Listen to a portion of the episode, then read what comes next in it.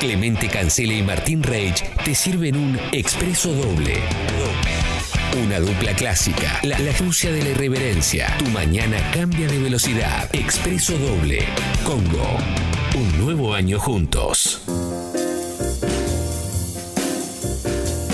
10 y 56, vamos a hacer un shot de noticias con café veloz incluido. ¿Cómo estás, Marian? ¿Bien? Bien, ¿y ustedes cómo andan, chicos? Buen día. Muy bien, acá con Martín. ¿Estás bien, Martín, vos, no? Impecable. Qué bueno. Me gusta cuando, cuando Marian se mete en estas noticias para. Sí, sí, sí. sí Más sí. que para, para que peloteen ustedes dos y yo estoy acá casi como espectador y escucho. Sí, sí. ¿Puedo arrancar, eh, Marian? Adelante, Eh, arrancamos dale. con eh, la carta de Soledad Creiliac a Beatriz Sarlo. Esto tiene que ver con una polémica que surgió ayer a partir de, de, que Beatriz Sarlo, cuando, recuerda, Beatriz Sarlo fue a la televisión, a en algún momento, dijo, me ofrecieron la vacuna por abajo de la mesa. ¿Mm?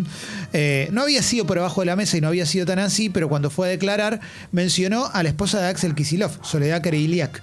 ¿Mm? Se mencionó ese nombre y ayer durante toda la tarde fue bien grande, bien grande en ciertos medios que le habían ofrecido una vacuna por abajo de la mesa a Beatriz Arlo, Soledad Keriliak, y en realidad lo que había sucedido era que el editor de Beatriz Arlo o el nexo en la editorial con Beatriz Arlo, la per- una persona que habla Sí, con ella, el le prensa. dijo, un prensa, Mm. le había mandado un mail en algún momento y le había dicho, se evalúa la posibilidad de hacer una campaña con famosos, Mm. con gente conocida, a favor de la vacuna para concientizar, algo que sucede Sí. cualquier país del mundo, no sé, tenés a, a Elvis Presley vacunándose contra la rubeola, por ejemplo. Totalmente, sí, sí. eh, Poner la cara para sumar, ¿no? Sé Como- que a vos no te interesaría, pero por la duda te pregunto.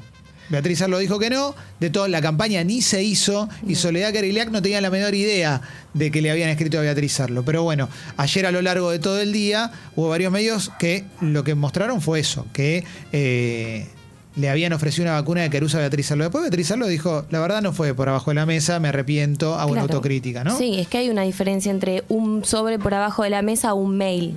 To- Sí. Son contextos distintos. No, y Eh, además era ante una eventual campaña. Exactamente, Sí. sí. será un acercamiento. Claro, obviamente Beatriz Arlo es una figura dentro de la sociología de nuestra cultura. Bueno, O obvio, sea, claro, son personas muy respetables. Es una Sí, sí. recontra Toda la cultura. intelectual, claro. Sí. Pero ella lo que dice es que justamente el mail no tenía ni ningún, o sea, no tenía mucho contexto y que eso le hizo ruido y le pareció justamente ayer igual hizo una ronda Sí. de prensa más o menos pidiendo disculpas porque dijo esto, sé que usé malos términos para Sí. dirigirme.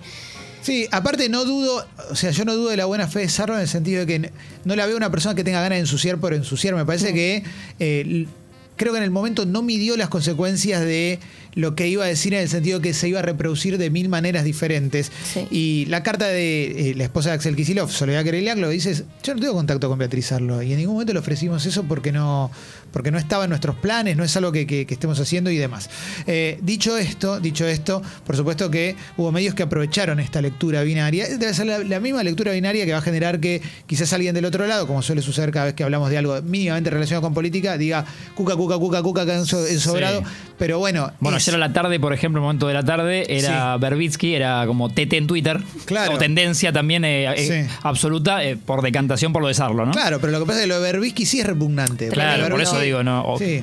lo- Hoy que tenemos más datos de esto que estás contando de Sarlo, la verdad que está lejos de ser comparable. Claro, me parece que no es lo mismo. No es lo No. mismo para nada. Lo de Berbisky sí, fue un asco, fue repugnante y sí, el tipo se jactó en, en- en- en una radio y dice, "Ah, a mí me dieron la vacuna.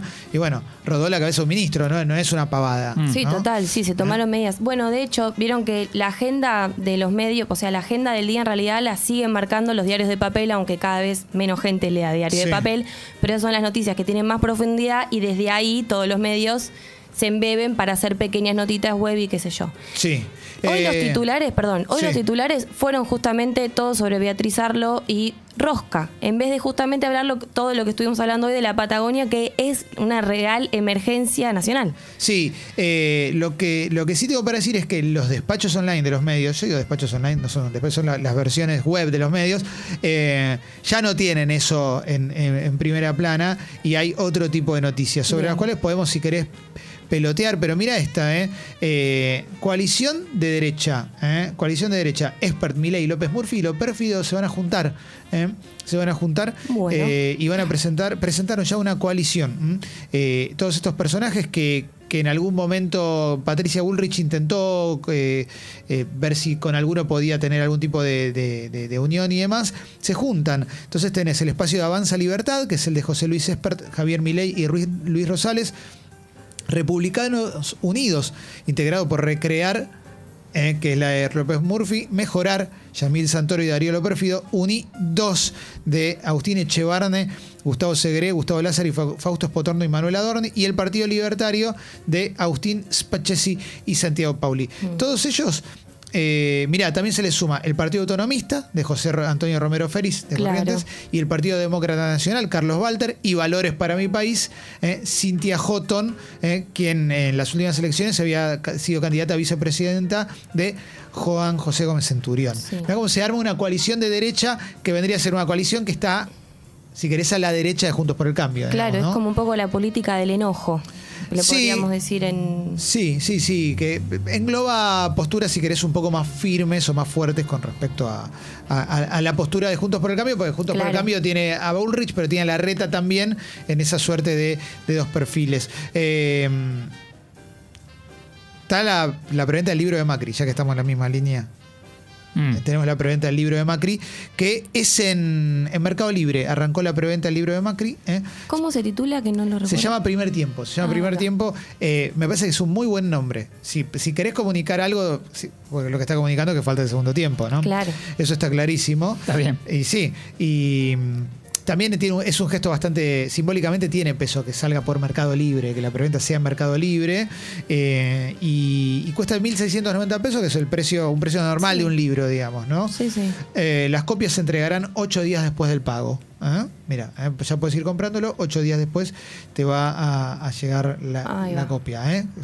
En el segundo semestre te llega, Claro. te llega la copia. ¿eh? Y, y es el, lo que dice es eh, el resultado de más de un año de reflexiones sobre mi presidencia. Esto es lo que dice la contratapa. Terminó el primer tiempo, pero el partido continúa. Ganarlo depende de todos. Muy interesante lo que dice la nota. Porque dice, primer tiempo tiene 300 páginas, dijeron cerca del expresidente un montón de capítulos, con mucha información y algunas bombas que van a generar debate. Claramente el libro va a generar debate y es, es imposible no pensarlo en oposición al libro de Cristina Fernández de Kirchner, En un- sinceramente, ¿no? Sí, en un año casi electoral, digamos. sí, sí, Estamos sí. en, sí. destapando una olla. Sí, sí, Sí, sí. total. Igual la misma estrategia o muy parecida. Sí, la diferencia es que el de, el de Cristina Fernández de Kirchner no estaba ella en la tapa.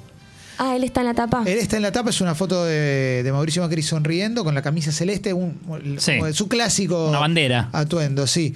Y lo ayudaron para escribirlo Pablo Beluto, el ex secretario de Cultura de Cambiemos, y Hernán Iglesias Iglesias Cilia, que es periodista y ex subsecretario de Comunicación Estratégica en la jefatura de gabinete. Son algunas de las noticias más relevantes de, de esta mañana. ¿eh? No sé si tenés alguna que te haya llamado la atención, Marian. Eh, tengo una para hacer un seguimiento de lo que vinimos hablando en la semana. Sí. Eh, Vieron que ayer hablamos justamente, sigue totalmente en, en- en agenda los AR del Ministerio de Justicia. Sí.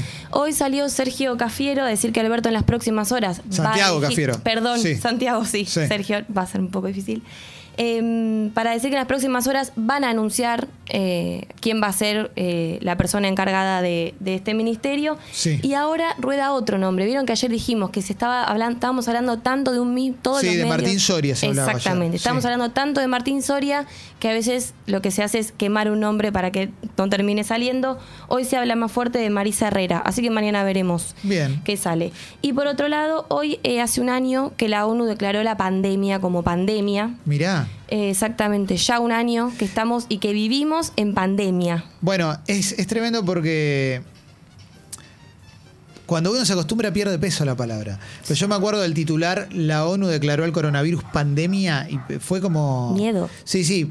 Y bueno, un miedo justificado, ¿no? De- de- en definitiva, porque al día de hoy seguimos y al día de hoy estamos tan acostumbrados a este estado que ya tenés gente, viste, en la charla de en la charla en el café o en la charla en la calle que te dice, y yo creo que va para largo. Y en ese momento pensamos que iba a durar dos meses o esto no puede llegar más de julio y seguimos y seguimos así, ¿eh? seguimos así. A ver, alguna cosita más y, y ya, ya te digo, bueno, ayer vamos a hacer como un puente hacia el hacia el Café Veloz. Ayer fue la marcha de justicia por, por Diego, una marcha desprolija, ¿no? Una sí, fue rara, ¿no? sí, Una marcha- porque fue en realidad organizada por, eh, bueno, autoconvocada por fanáticos. Después Sí. Dalma, Claudia y Janina eh, dieron el, o sea, se hicieron presentes. No, Dalma aclaró, no la organicé yo, al revés. Simplemente Sí. me sumo porque me parece, me apoyo la causa y está bien sumarse. Después sí, así como fue el velatorio de Diego y encima en pandemia se desvirtuó un poco todo porque Sí. se, se situaron, se juntaron en el obelisco a las 18 horas. Un quilombo, para no poner palabras que, que Sí. busquemos sinónimos que no existen, porque la verdad que fue un quilombo. Mucha gente. Eh, entiendo la causa de la marcha y el apoyo que era por eh, hacer justicia por la, la muerte muy polémica en cuanto a la salud de Diego y cómo lo Sí. descuidaron los últimos meses de su vida, eh, con audios que van apareciendo. Esta novela medio el Carmel, parece como no, de mucho más ficcionada que de vida real. Sí. Eh, de, de- de Matías Morla, de Luque, su médico personal, la hermana de Luque, hablando de una torta, un delirio. ¿No tenés la sensación de que no se tomó demasiado en serio el estado de Diego? En Sí. un momento como que era como, lo veíamos y decíamos, uh, mirá cómo está, pero es Diego, no le va a pasar nada. Y sí, como digo, ¿Qué tiene, pasó? tiene 15 vidas. Un Sí. poco para mí iba por ahí. Y después de cómo el, el círculo, cómo lo fueron cerrando y aislando a Diego de sus afectos. Porque Sí. eh, Dalma ha co- ha contado más de una vez que en el último tiempo, no días, sino meses casi, creo que, que año también, no podía directamente escribir al celular de su papá.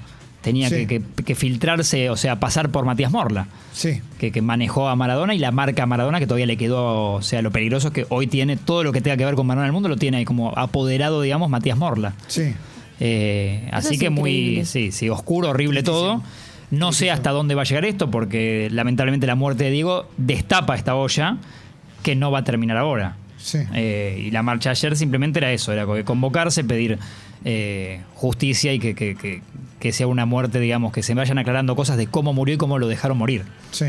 Sí, Muy sí, triste, sí. la verdad que muy triste. Tristísimo, sí. Porque no, no, no, no te deja recordar al Maradona que nosotros queremos recordar, digo. Sí, sí, sí. Hoy, hoy, el, hoy todos los temas que tienen que ver con Maradona ya no son más el Maradona que juega la pelota. Ahora es Exacto. eh, la última etapa de Diego y eso es un garrón.